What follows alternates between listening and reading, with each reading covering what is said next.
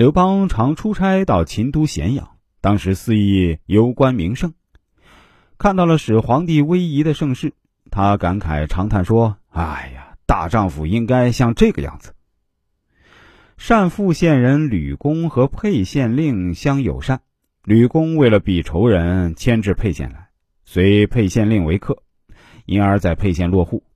沛县中豪杰丽人听说沛令有贵客来，都前往道贺。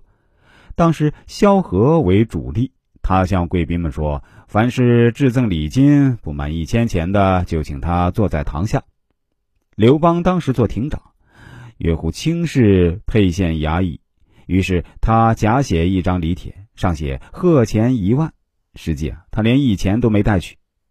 这个礼帖送到吕公手上，吕公看了大惊，自己起身迎接刘邦于门前。吕公好给人相面。见刘邦特殊的状貌，因而特别敬重，引刘邦入座。刘邦因吕公对他的敬重，便轻辱诸客，高坐上座，毫不谦让。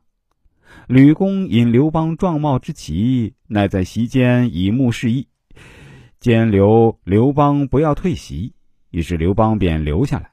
在客人都散去之后，吕公对刘邦说：“我从年少的时候就好给人相面。”我相过的人太多了，但没有一位像你的相貌这样高贵啊！我希望你能多多自爱。吕公稍停说：“我有一个女儿，愿意做你执扫帚的妻子。”酒席宴罢，妻子吕韵对吕公决定以女儿嫁刘邦的事儿十分生气。吕韵怒向吕公说：“你平时总是说这个女儿是奇特不寻常的。”应该嫁与贵人，沛县令和你相交极好，求我们的女儿你不肯，为何胡乱的就把自己的女儿许给刘邦了？吕公说：“这就不是孩童女子所能了解的事儿了。”吕公终于是把女儿嫁给了刘邦。吕公的女儿就是日后的吕后，生了孝惠皇帝和鲁元公主。刘邦当亭长的时候，常常休假回家，到田里看看。有一次，吕后带两个孩子在田中耕田，有一个老人由田中经过，求些水喝。吕后见老人饿，又给老人一些吃的，老人就给吕后相面。